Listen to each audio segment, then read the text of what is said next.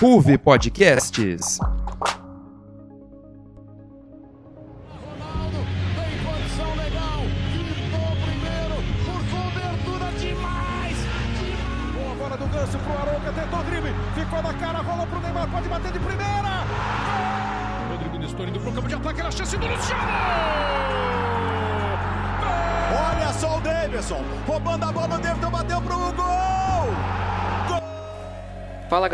Ouvinte fã do esporte, tudo bem com você? Depois de um tempo longe dos gramados, se recuperando, aprimorando algumas coisas, aparecendo mais nas redes sociais, o Arquibancada finalmente está de volta. O melhor podcast sobre o futebol brasileiro já está 100% recuperado e pronto para o jogo. Eu sou Antônio e o programa vem hoje na sua sétima edição para falar sobre o que está acontecendo nesses últimos dias no melhor futebol do mundo, que é o futebol brasileiro. Tem Brasileirão, Libertadores, Sul-Americana, Seleção Brasileira e muito mais. Então, sem mais delongas, vamos apresentar a escalação do nosso timaço de comentaristas do programa de hoje. Primeiramente, temos um estreante nos comentários do programa. Ele arrasa na edição de som e eu tenho certeza que também vai dar um show para falar de futebol. Seja muito bem-vindo, Henrico. Opa, salve, salve. Muito obrigado aí, Antônio. É nóis. É nós, estamos junto. Além dele, também teremos conosco alguém que também arrasa na edição de som e já esteve por aqui nos comentários em outras oportunidades. O nosso galo doido, Edu. Opa, salve Antônio, salve Henrico, salve ouvintes. Bom demais aí poder voltar aos gramados da arquibancada. Maravilha, prazer ter você aqui conosco. E para fechar, uma voz que você ouvinte já está acostumado a ouvir aqui no programa, seja comentando ou apresentando, o nosso craque Guilherme Veiga. Oi, gente, salve Antônio, salve Edu, bem-vindo Henrico. É uma honra estar aqui, né, voltando para fazer o que eu gosto, no programa que eu gosto, que é falar de futebol. É isso então. Então, com o nosso time devidamente escalado, vamos aos destaques do programa de hoje. Com ele, Henrico, a bola tá contigo, craque.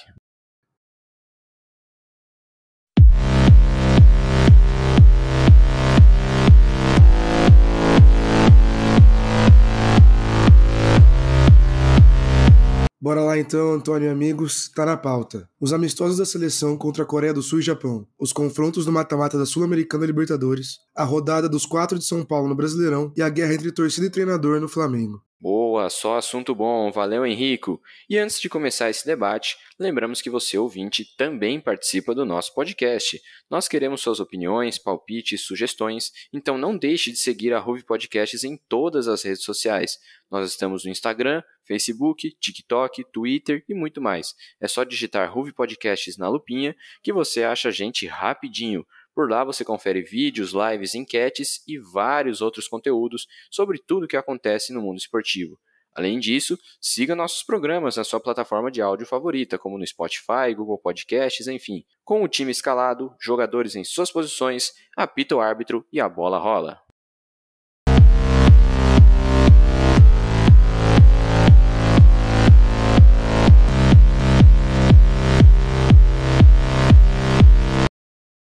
Muito bem, galera. Então a gente começa agora falando sobre amistosos aí da seleção brasileira. O Brasil que jogou na última quinta-feira, dia 2 de junho, contra a Coreia do Sul e jogou nesta segunda-feira, dia 6 de junho, contra a equipe do Japão. Os dois amistosos foram realizados lá no Oriente. O Brasil venceu a Coreia do Sul por 5 a 1 e venceu o Japão por 1 a 0.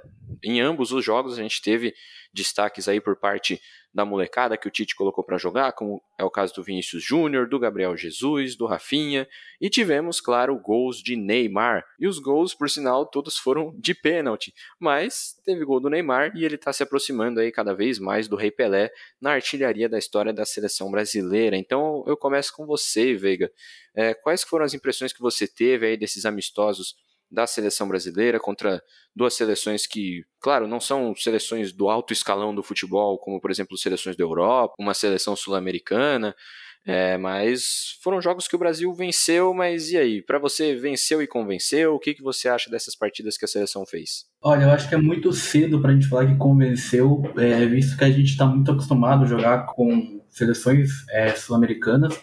E deu para perceber que o Brasil ele estava muito acostumado com esse estilo de jogo, então ele sofreu um pouquinho. Acho que principalmente no jogo contra a Coreia foi um jogo que, mesmo que o placar tenha sido elástico, a Coreia ela atacou bastante, principalmente pelos lados. Então eu acho que o Tite tem que arrumar um pouquinho dessas laterais que podem ser a deficiência do time. Mas no geral o time apresentou um bom jogo. Eu acho que a parte ofensiva ele criou bastante. Falta um pouquinho esse arremate final, principalmente nesse jogo contra o Japão. A gente perdeu muitas chances, mas foram jogos bons que o Brasil desenvolveu o jogo de uma maneira satisfatória. Por mais que os adversários sejam um pouco inferiores, ainda assim são adversários diferentes que a gente está acostumado a jogar. Vale lembrar que em 2018, por pouco, a gente não disputou é, o mata-mata contra o próprio Japão. Então tem que dar um pouquinho de valor para esses adversários, que é algo que a gente não faz, porque até nessa data de amistosos, a Argentina meteu 5 a 0 na, na Estônia. Tá, foi um placar elástico, o Messi fez 5 gols,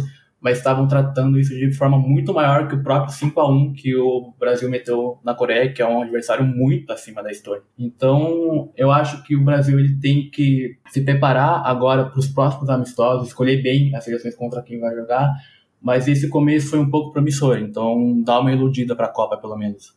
Legal, e a gente ainda lembra que o próximo jogo da seleção brasileira é contra a seleção argentina, né? Se a gente queria um jogo contra um adversário mais difícil, esse jogo vem aí no próximo sábado. Vamos enfrentar a Argentina de Lionel Messi, como bem lembrou o Veiga, venceu por 5 a 0 a seleção da Estônia com 5 gols do Messi, então esse jogo é uma partida aí que promete. E você, Henrique, o que, que você tem a dizer sobre essas partidas, esses amistosos que a seleção brasileira realizou aí nos últimos dias? Olha, então, amigos, eu achei que a seleção jogou bem até, mas que algumas pessoas criaram uma expectativa muito grande a partir do resultado desse jogo. Por exemplo, eu vi muita gente falando muito bem da performance do Neymar, como se ele tivesse acabado com o jogo sozinho. Óbvio que ele jogou bem, fez dois gols em um e um gol no outro, no, nos jogos, no caso, mas os três foram de pênalti, gente. Vocês não podem assim, na minha opinião, a gente não pode falar que o cara acabou com o jogo sozinho se ele fez só gol de pênalti, sabe? E eu acho que esses resultados, o contra a Coreia principalmente, ele engana muito o torcedor. Eu não acho que a seleção tá tão pronta assim e que vai conseguir bater de frente contra seleções mais fortes, como seleções europeias durante a Copa. E o jogo contra o Japão foi um pouco reflexo disso. Um 1x0 magro, a seleção falhou a trazer brilho no olhar do torcedor, sabe? Então é isso que eu penso. Muito bem, então uma opinião forte aí do nosso comentarista Henrico sobre a atuação da seleção brasileira, sobre a atuação do Neymar, que é verdade, fez três gols de pênalti. É, então, uma opinião bem forte aí, né, sobre o que ele acha é, da nossa seleção e teremos um jogo mais difícil aí contra a Argentina, né? Vamos ver se o nível de atuação continua alto assim contra uma seleção um pouco mais competitiva. E você, Edu? Que, que você tem a dizer sobre esses amistosos da seleção brasileira? Gostou do que viu? Acha que pode melhorar? expectativa para o jogo contra a Argentina? O que, que você tem a dizer sobre a nossa seleção brasileira que está pertinho, pertinho do Catar? Logo, logo tem Copa do Mundo. Bom, apesar de, de tudo, eu gostei bastante do que vi, esperava um pouco mais, mas eu acho que é importante jogar com o adversário de longe e até com uma galera chegando aí, que o Vini Júnior, o Paquetá, Rafinha, que apesar de estarem voando, estão relativamente há pouco tempo, então foi importante para dar uma rodagem para essa galera. Foi um bom teste, eu, eu gostei muito do jogo da Coreia, apesar de, de sentir que o Brasil foi atacado e faltar uma defesa mais sólida. Quanto o Japão também foi um ótimo teste, o Japão se defendeu bem e o Brasil soube atacar, e eu acho que faltou só um poder mais criativo, mas eu espero que isso venha com os próximos jogos e eu tô ansioso pro teste contra o Argentina. Realmente, então é um jogo que promete, então você que nos escuta aí nessa semana, você ouvinte fique ligado aí porque sábado tem Brasil e Argentina, então vai ser um teste de fogo aí para nossa seleção para saber se a gente realmente pode chegar longe na Copa do Mundo, o que que a gente pode esperar para esses próximos jogos, os amistosos que ainda podem estar por vir. Então, fique ligado aí, anota na sua agenda, no próximo sábado teremos Brasil e Argentina.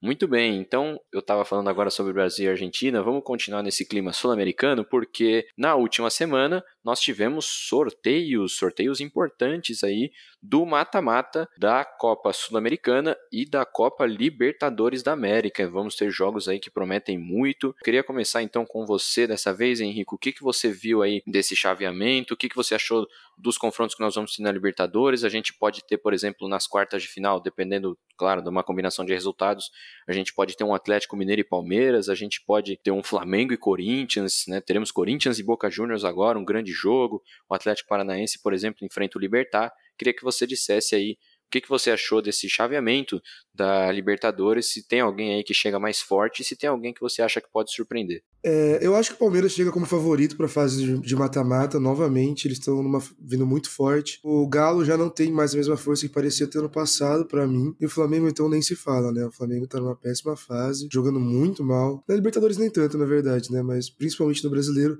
Mas acho que isso vai acabar afetando o desempenho do, do time carioca na Libertadores, que é uma hora ou outra. Então para mim o Palmeiras é o favorito entre os brasileiros. Se ocorresse um, um confronto contra o brasileiro, acho que não tem não tem jeito, vai dar Palmeiras. O Corinthians também acho que chega muito forte. E assim, o que o que para mim tá lá só de enfeite hoje é o Fortaleza. Eu não vejo como o Fortaleza conseguirá se manter naquela posição ali na fase final da Libertadores. Eu acho que cai já nessa fase. Oh, acho que o chaveamento favoreceu muito o Atlético Paranaense, ele pegando o Libertar e logo em seguida tendo o confronto contra o Fortaleza o Estudiantes, ele pode vir a surpreender como surpreendeu na Copa do Brasil. Então achei isso muito interessante, que pode ser, pode ser algo. Eu fiquei um pouco abalado pelo esse Palmeiras e Atlético aí, possivelmente dependendo dos resultados nas quartas, mas acho que quem vê como favorito realmente é o Palmeiras, mas tenho fé no meu galão que espero que esse ano dê tudo certo e passe pelo time chato do Palmeiras.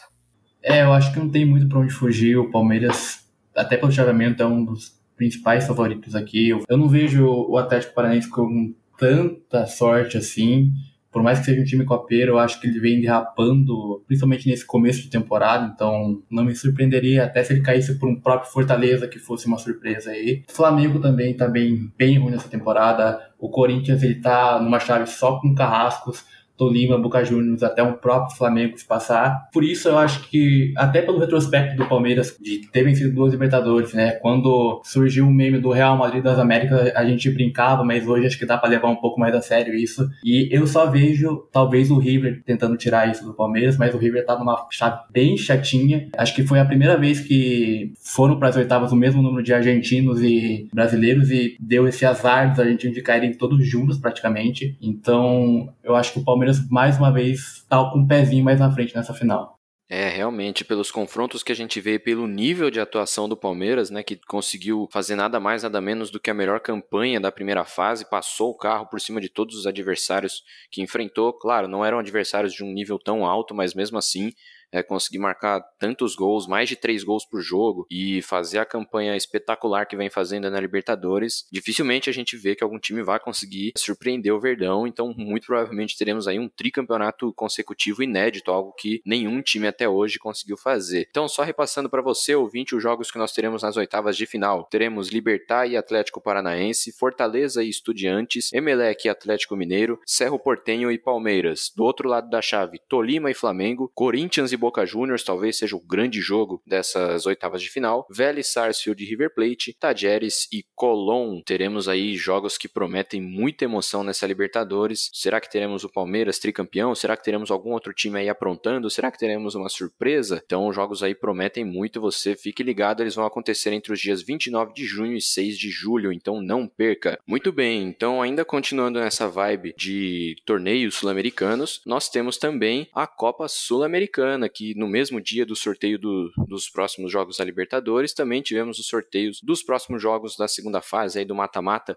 da Copa Sul-Americana. Temos jogos interessantes aí, temos times brasileiros envolvidos, alguns torcedores, para tirar uma onda, chamam a Sul-Americana de Série B da Libertadores. Eu não gosto muito de chamar assim, né? Vocês já imaginam por quê. Mas nós teremos alguns jogos interessantes, times brasileiros, alguns times aí que podem surpreender. Então eu vou repassar os confrontos aqui e a gente também debate sobre ele. Teremos Deportivo Tátira e Santos, Independente Del Valle e Lanús, Deportivo Cali e Melgar, Colo-Colo e Internacional, Nacional do Uruguai e União Santa Fé, Olímpia e Atlético Goianiense, The Strongest e Ceará, e Universidade Católica e São Paulo. São os jogos que nós teremos nas oitavas de final da Copa Sul-Americana. Então, dessa vez eu começo com você, Veiga. Eu vejo muita gente apontando o nosso tricolor como favorito a conquistar aí um bicampeonato da Copa Sul-Americana. Queria saber se você também pensa assim, o que, que você vê desses confrontos aí das oitavas de final, qual que é a sua expectativa para esse mata-mata de Copa Sul-Americana? Olha, eu sou um pouco suspeito para falar, né, mas eu acho que ah, todos os brasileiros têm uma chance, mesmo que mínima, porque todos fizeram uma campanha satisfatória na Sul-Americana. Claro que eu vou puxar a sardinha para São Paulo, até pelo confronto com a Universidade Católica, que é um confronto histórico. Fazer 10 anos do último título, justamente com uma Sul-Americana. Então, eu acho que eles estão um pouquinho mais na frente. Eu acho que o Lanús, um Nacional, um Olímpia podem dificultar um pouco o caminho, mas são jogos até que bem equilibrados entre os times e tem algumas coisas bem interessantes, como o Colo-Colo Inter, até o próprio Universidade Católica em São Paulo, e Ceará Strongest, né? O Ceará fez uma das melhores campanhas da Sul-Americana, vai subir na altitude agora, eu quero ver como ele vai se desempenhar. Se desenhou um mata-mata bem legal para o torneio. Eu gostei muito também de como se desenhou essa sequência de jogos. Eu acho que outro time que vem com bastante chance aí pelos jogos é o Santos, que já demonstrou força esse ano e tem toda essa tradição e eu acho que já tá na hora de voltar a ganhar algo. Então eu também acredito muito no time litorâneo.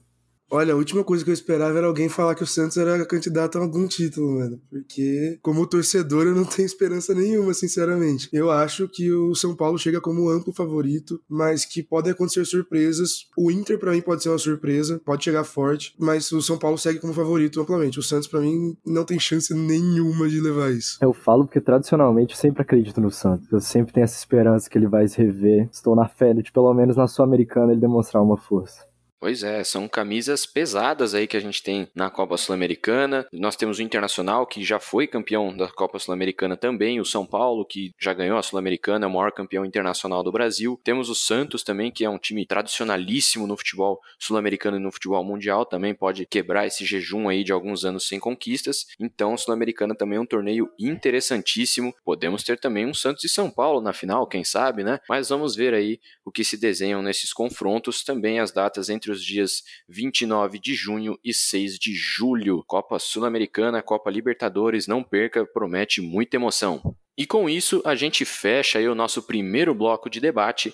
Não saia daí, voltamos daqui a pouquinho para o segundo tempo do Arquibancada, onde vamos falar sobre Campeonato Brasileiro. Tem muita coisa interessante acontecendo no Brasileirão. Não saia daí, a gente já volta. Quem é essa jogadora aí do time feminino do Brasil? Mentira que você não conhece. Falaram sobre ela no Elas por Elas. Elas por Elas? Ah, aquele programa da Ruby Podcast sobre esporte feminino que você sempre ouve lá em casa? Sim, eu amo muito. Estamos de volta para o segundo bloco, o segundo tempo aí do nosso arquibancada, que está rendendo bastante. Espero que você, ouvinte, esteja gostando aí da nossa roda de conversas, do nosso debate sobre tudo que acontece de melhor aí no futebol brasileiro. E dessa vez a gente vem exatamente para falar sobre o Brasileirão, que é a principal competição aí do nosso país, onde tem muita coisa acontecendo. Já se passaram aí algumas rodadas, já tivemos alguns confrontos de bastante emoção, outros nem tanto, mas olha, vou dar uma opinião sincera aqui, para quem gosta de ver futebol bem jogado, essa rodada foi um tanto quanto complicada de se assistir, porque no que se refere a nível de atuação, alguns times é, mostraram um nível bem fraquinho, digamos assim, porque olha, a gente vai começar falando sobre Atlético Goianiense e Corinthians, o Corinthians que nada mais nada menos do que o líder da competição, depois de nove partidas disputadas, tem 18 pontos, dois à frente do segundo colocado que é o Palmeiras, o Corinthians venceu o Atlético Goianiense por 1 a 0 um gol de cabeça do Gustavo Mantuan. No último sábado, venceu o jogo lá em Goiânia e eu queria começar com você, do que, que você acha do futebol que vem apresentando a equipe do Corinthians. A gente ainda vê bastante gente contestando ali o trabalho do Vitor Pereira. Ele, por exemplo, ainda não venceu clássicos, deixou de ganhar alguns pontos, mas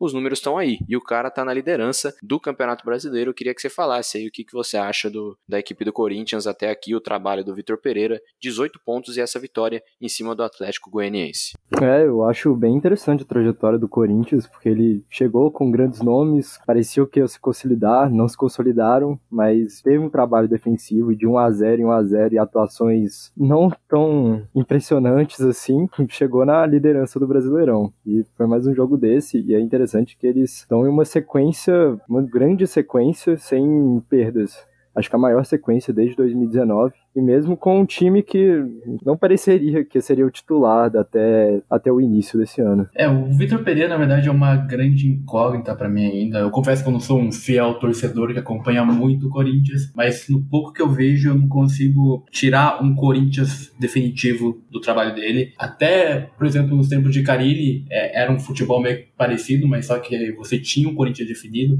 Esse é um Corinthians muito volátil ainda, depende de algumas peças de alguns jogos, daí os jogos lá já, já não estão mais. Mas a gente tem que confessar que tá dando resultado de 1x0 em 1x0, ele tá conseguindo seus pontos, mas eu temo um pouquinho pelo resto da temporada dele, eu não sei se vai ser tão constante quanto tá sendo assim. Eu concordo com o Veiga, eu acho que pode acabar faltando regularidade pro Corinthians a longo prazo. A gente esperava muito do time por causa das contratações de peso que eles fizeram, mas claramente não tá rendendo quanto todo mundo esperava, né? O Roger Guedes principalmente, mas na minha opinião ele tá sendo mal escalado pelo, pelo Vitor Pereira. É, além disso, queria fazer um comentário assim, com o Corinthians sendo líder com 18 pontos, eu acho muito estranho na nona rodada o líder ter só 18 pontos, cara. Eu acho muito pouco. Isso me assusta muito em relação ao nível do Brasileirão desse ano. É, realmente um campeonato bastante equilibrado, bastante disputado e é como o Henrique disse, né? Em nove jogos o time tem 18 pontos e tá lá na ponta da tabela, né? Ninguém ainda conseguiu disparar, mas realmente não é um time que a gente que joga o futebol que a gente esperava, né? Como por exemplo o último jogo do Corinthians havia sido contra o América Mineiro,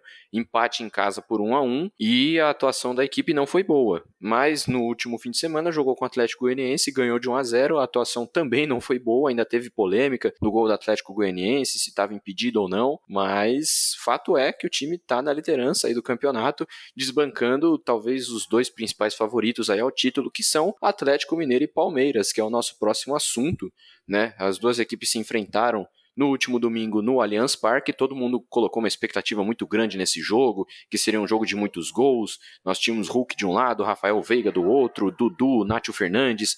Então se esperava muito desse jogo, só que no final acabou sendo ali um 0 a 0 que eu confesso que eu esperava muito mais desse jogo. Tecnicamente falando, foi um jogo de pouquíssimas chances claras de gol. O Hulk, por exemplo, foi completamente anulado pelo Murilo. Nós tivemos também o Rafael Veiga se machucando logo no começo do jogo. Não sabemos ainda se é uma lesão séria ou não, mas teve que sair logo no comecinho. Então o jogo não teve muito brilho, né? Foi um jogo tanto desanimador para quem esperava ver é, um grande futebol. Então eu começo perguntando para você, do nosso representante do Atlético Mineiro, o que, que você achou dessa partida? Se realmente é, os times ficaram devendo, se o resultado é melhor para um ou para outro, ou para nenhum dos dois. Queria que você falasse aí sobre o Atlético Mineiro e o Palmeiras. Não, eu acho que é impressionante como eu espero que sempre o Atlético Palmeiras vai ser um grande jogo e acaba acaba sendo um jogo inacreditavelmente chato. Acho que lembrou muito o que foi naquele jogo da Libertadores que o Palmeiras acabou passando com dois empates. E foi um jogo de estudo, né? De defesa ali. Tudo bem que teve saídas dos dois lados, Gustavo Gomes, Danilo pelas convocações, o Veiga que acabou saindo também no meio do jogo. E do Atlético ali o Zarate e o Arana que não estavam também, e são jogadores de muita mobilidade, o Keno. Mas eu acho que foi abaixo, eu acho que os dois times poderiam ter tido mais criatividade, tentado partir mais para cima, mas acabou sendo isso, jogo de defesa, jogo completamente travado e apesar um pouco melhor pro lado do Palmeiras, que acabou finalizando um pouco mais, mas chato, chato igual o jogo do, da Libertadores teve ano passado.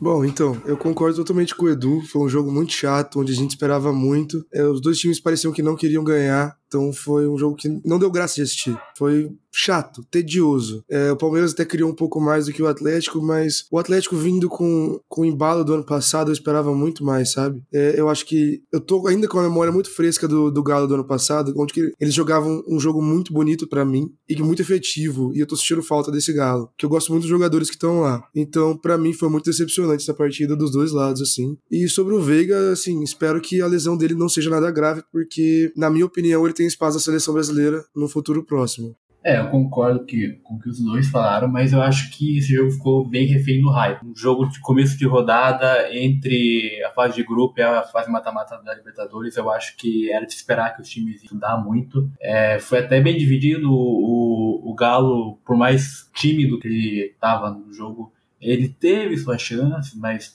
o Palmeiras sim, ele foi um pouco mais para jogo, mas é, tanto Navarro como Rony faltaram quando mais precisava. E a saída do Veiga prejudicou muito. O Scarpa até tentou manter as rédeas lá, mas não é o mesmo. Mas eu acho que já é de esperar um jogo assim, um jogo tático, um jogo mais dos treinadores do que dos jogadores próprios. É isso, então tivemos aí esse 0 a 0 São dois grandes times que muito provavelmente daqui a algumas rodadas vão estar brigando né, pelo, pelo título aí do Campeonato Brasileiro, mas que nessa partida realmente deixaram um pouco a desejar. E a gente tem Palmeiras na segunda colocação, poderia ter assumido a liderança, o Atlético na terceira colocação poderia ter assumido a liderança também, ambos ficaram com 16 pontos. O Palmeiras leva vantagem nos critérios de desempate e o jogo acabou sendo um pouco abaixo tecnicamente, assim como também foi abaixo tecnicamente o jogo entre Havaí e São Paulo na ressacada no último sábado. Nós tivemos um empate em 1 a 1 tivemos o São Paulo abrindo o placar no primeiro tempo, no finalzinho do primeiro tempo, um gol de pênalti do Reinaldo. O time teve a chance de aumentar o placar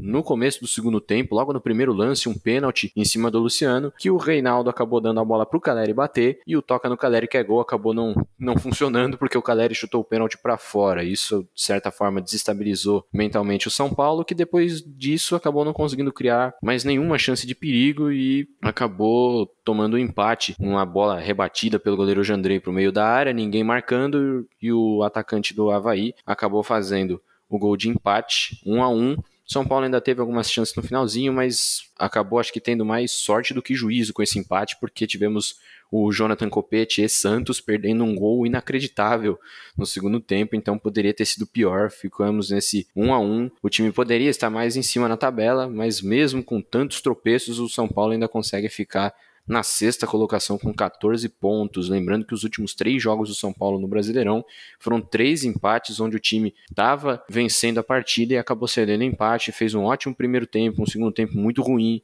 e acabou tomando empate nessas três últimas partidas. E isso pode custar caro aí nas rodadas seguintes. Então, começo perguntando para você, Veiga, o que, que você viu aí desse jogo entre São Paulo e Havaí, que eu também confesso que foi um jogo muito ruim de se assistir e que o São Paulo poderia ter saído até com a derrota, né, por, por conta do pênalti perdido, tomou pressão da equipe do Havaí no segundo tempo. Então, queria que você me dissesse o que, que você tem visto aí do São Paulo nesse jogo e por que, que o time consegue fazer um bom primeiro tempo, mas cai muito de rendimento no segundo tempo e acaba perdendo pontos preciosos por isso. Bom, eu vi meus olhos sangrarem, né? Porque eu joguei feio, não tinha como, tava impossível acompanhar aquilo. Mas eu acho que o São Paulo até começou bem, viu? Pro time que o Cine escalou, que era o time que geralmente jogava algumas partidas da Sul-Americana, ele criou bastante lá na frente, é, mas só que ele não conseguia desenvolver é, esse ataque até o fundo da rede. E coube ao Reinaldo, que não faz nada, fazer o que ele sabe fazer, que é bater pênalti, bateu muito bem. É algo que existia no São Paulo do Crespo, no São Paulo do Diniz, que é não saber segurar resultado. Ele folga um pouquinho depois que ele consegue o gol, ele consegue a vantagem, ele fica muito no meio de campo, tentando criar e não conseguindo.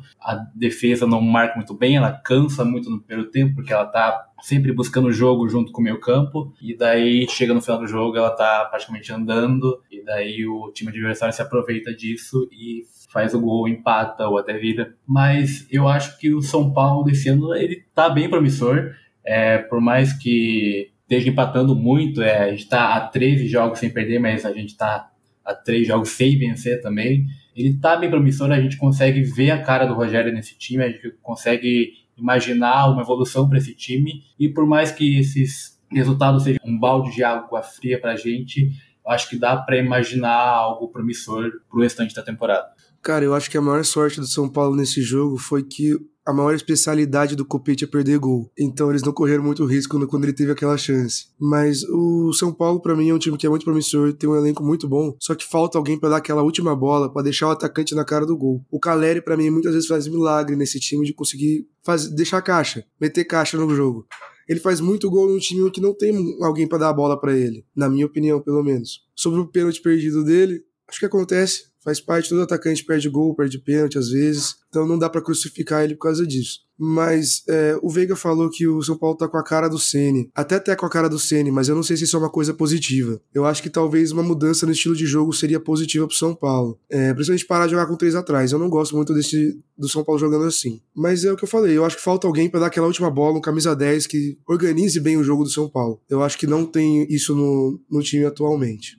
Eu concordo muito com o Henrico, na real. Eu acho que o São Paulo tem elenco para ser promissor, mas às vezes eu acho que se espera que o Calheri faça mágica lá na frente. Eu não acho que essa pessoa para dar a bola e o que chamou atenção no jogo foi o número de erros de passe. Né? Eu achei um jogo bem fraco do São Paulo, na real. Eu não acho que ele levou muito perigo ao Havaí e acabou sendo castigado aí pela atuação. É, realmente, por ter ficado uma semana treinando, se esperava um futebol de muito mais alto nível. Eu gostaria primeiramente de pedir desculpa aqui para a equipe do Havaí, que eu falei que o, jogador do Havaí fez o gol, mas eu não falei quem era o jogador. O jogador é o Muriqui, atacante Muriqui, foi quem fez o gol de empate da equipe do Havaí. E falando sobre o São Paulo, né, vocês disseram aí que o São Paulo acabou faltando um homem de criação para o time, realmente, né, o Igor Gomes, que não jogou nesse jogo por suspensão, acabou fazendo muita falta, né, o Gabriel Sara, que está machucado, é, vem fazendo muita falta também, há muito tempo aí que ele já não joga, tá fazendo falta nessa equipe, né? O Nicão ainda não conseguiu entrar no esquema de jogo do Rogério Ceni, a gente ainda não, não sabe ali muito o que acontece com ele. Então são jogadores aí que acabaram fazendo falta pro São Paulo e o pênalti perdido realmente são coisas que acontecem, mas que acabou custando caro mais uma vez, mais um empate aí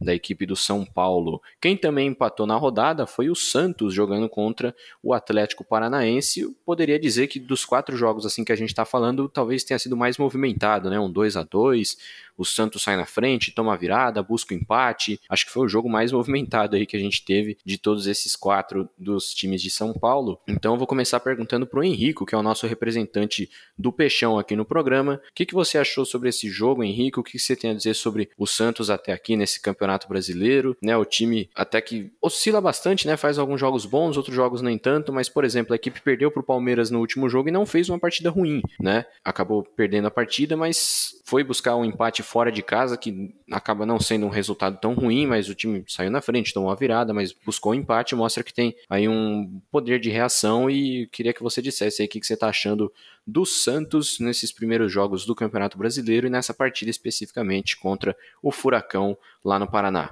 Olha, Antônio, eu acho que não dá para esperar muita coisa de um time que toma gol do Pablo, sabe? O, o, Santos tem sido muito inconstante nesse campeonato. A gente parece que joga bem, mas perde contra os times fortes, e joga mal, mas ganha contra os times menores. Então, assim, parece que o único jogador que tem se destacado no elenco é o Marcos Leonardo, que tá fazendo muito gol, e o Lucas Pires, apenas, assim. A defesa até vai bem na maioria dos jogos, mas às vezes tem umas falhas que são bizarras, tem jogos que vão muito mal, que é uma coisa que não tem explicação para mim. O trabalho do Bustos está sendo uma incógnita Eu não sei dizer se é positivo ou negativo, porque a expectativa que eu tinha era muito baixa, só que ele começa a jogar bem, aí depois joga muito mal. É muito estranho. É, o único ponto positivo que eu tenho mesmo para tirar do, do, do, time do Santos atualmente é o Marcos Leonardo e o jeito que ele tem jogado, fazendo muitos gols. E fica crítica também pro Batistão, que para assim, a favor ele não faz gol, só faz gol contra, né? Aí para ser atacante fica meio difícil dessa forma. Ah, eu concordo muito com o Henrico, eu acho impressionante a inconstância do Santos, mas eu acho que não é um resultado a se desvalorizar. O Atlético Paranaense via de uma sequência de vitória e não foi um jogo ruim, acabou sendo um 2 a 2 que ele, o Santos poderia ter feito mais, mas foi um bom jogo e o Marcos Leonardo fazendo gol novamente. E eu espero, eu não, é uma incógnita o trabalho do Santos hoje em dia, mas eu espero que com o tempo e com mais jogos a cara do time venha aparecer e eles voltem a ter um bom futebol, como a gente via há muitos anos atrás. Eu acho que vocês resumiram bem essa palavra incógnita. Tipo, eu não sei o que esperar do Santos para essa temporada. Tipo, o Bustos, ele busca muito jogo, mas ele também cede muito jogo para a equipe adversária, mesmo nas goleadas que o Santos aplicou no começo da temporada. Tinha um golzinho que eles tomavam por alguma bobeira, por mais que a defesa tenha nomes bons, tenha nomes que jogariam em qualquer time, falta esse entrosamento para ela ser bem sólida Meio de campo também eu acho que tem alguns nomes que vez ou outra despontam, mas também às vezes ficam apagados. Eu acho que o destaque mesmo é o Marcos Leonardo, tá chamando a responsa, mesmo com nomes como o Batistão ou até o Goulart, que às vezes joga, às vezes não joga. É ele que tá chamando o time para ele. Eu acho que pelo que esperava do Santos nos últimos anos, sempre colocava o Santos, ah, o Santos vai cair, não sei o quê eu acho que até está satisfatório o que o Bustos vem realizando e é confiar. A única coisa que tem que fazer é confiar agora. Legal, é, vamos ver aí o que, que o Santos, o Alvinegro Praiano, pode fazer no campeonato. O Santos que está em nono lugar. Vou repassar aqui a tabela para o nosso torcedor, para o nosso ouvinte poder saber como é que está o Brasileirão nesse momento. Então nós temos o Corinthians na liderança com 18 pontos, na sequência com 16 pontos Palmeiras e Atlético. Coritiba, o quarto colocado, uma surpresa aí nesse campeonato brasileiro, vem fazendo grandes jogos, principalmente no Couto Pereira. Está em quarto com 14, assim como o América Mineiro em quinto e o São Paulo em sexto e o Inter em sétimo, todas essas equipes com 14 pontos. Em oitavo vem o Atlético Paranaense com 13, com 12 pontos o Santos, o Botafogo e o Flamengo, com 11 pontos Fluminense e Havaí, 10 pontos Bragantino, Ceará e Juventude, e aí a zona de rebaixamento com o Goiás com 9 pontos, Cuiabá com 8, Atlético Goianiense com 7 e o Fortaleza com 5.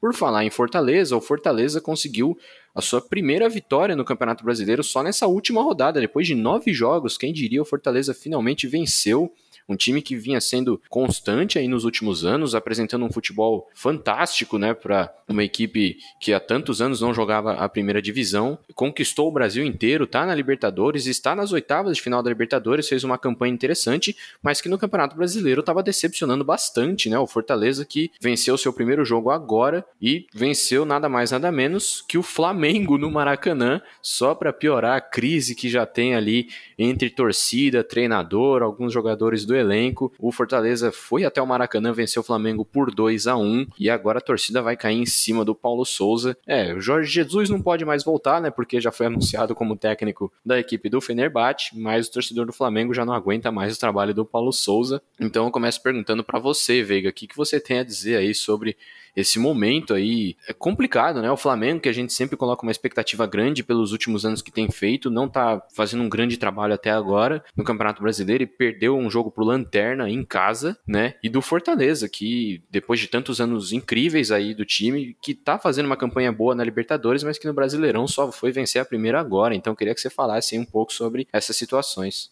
Bom, assim como o Fortaleza que a gente estava acostumado a ver voltou nesse domingo, o Flamengo que a gente estava acostumado a ver também voltou nesse domingo. Mas eu acho que o Flamengo está passando por uma fase ruim em todos os âmbitos. É, eu acho que foi uma falta de planejamento de querer manter ao máximo o time, por mais que seja um time bom, eu acho que peças novas poderiam ser pontuais e vir para agregar o time.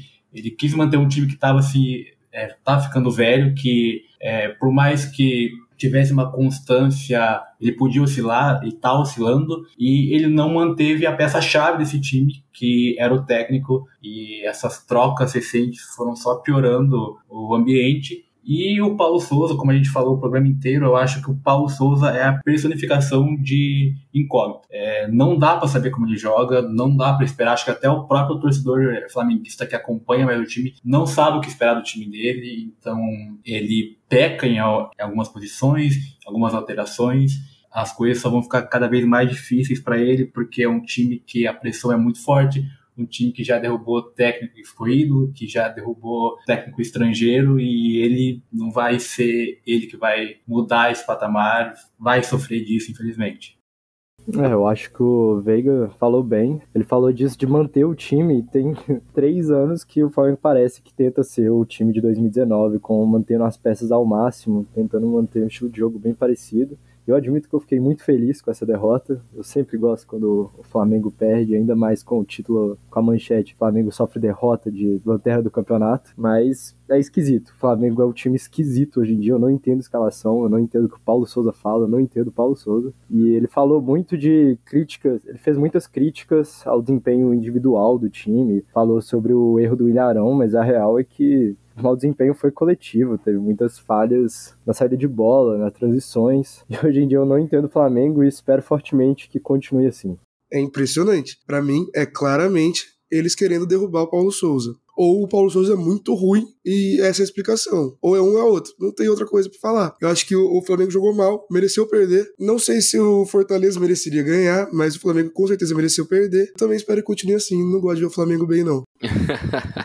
Temos aí então um time de secadores aí do Flamengo para que a fase não continue boa. Vamos ver aí como se desenrolam esses próximos capítulos aí da novela Paulo Souza.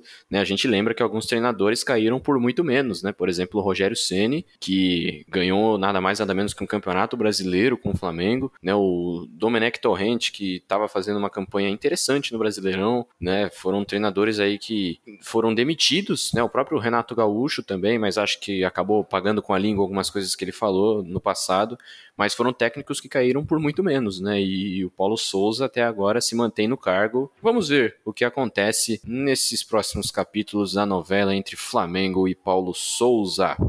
Muito bem, gente. A gente falou bastante, conversamos bastante, o debate foi legal, mas infelizmente o árbitro ergue o braço e termina o jogo aqui na arquibancada. A gente precisa encerrar. Muito obrigado a você, querido ouvinte, pela audiência que nos ouviu até aqui. Esperamos que tenha gostado desse episódio do Arquibancada, que voltou aí depois de um tempo.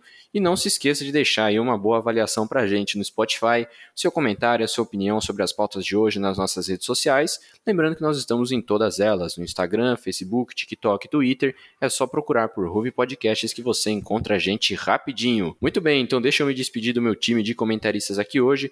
Muito obrigado, Edu, pela sua presença.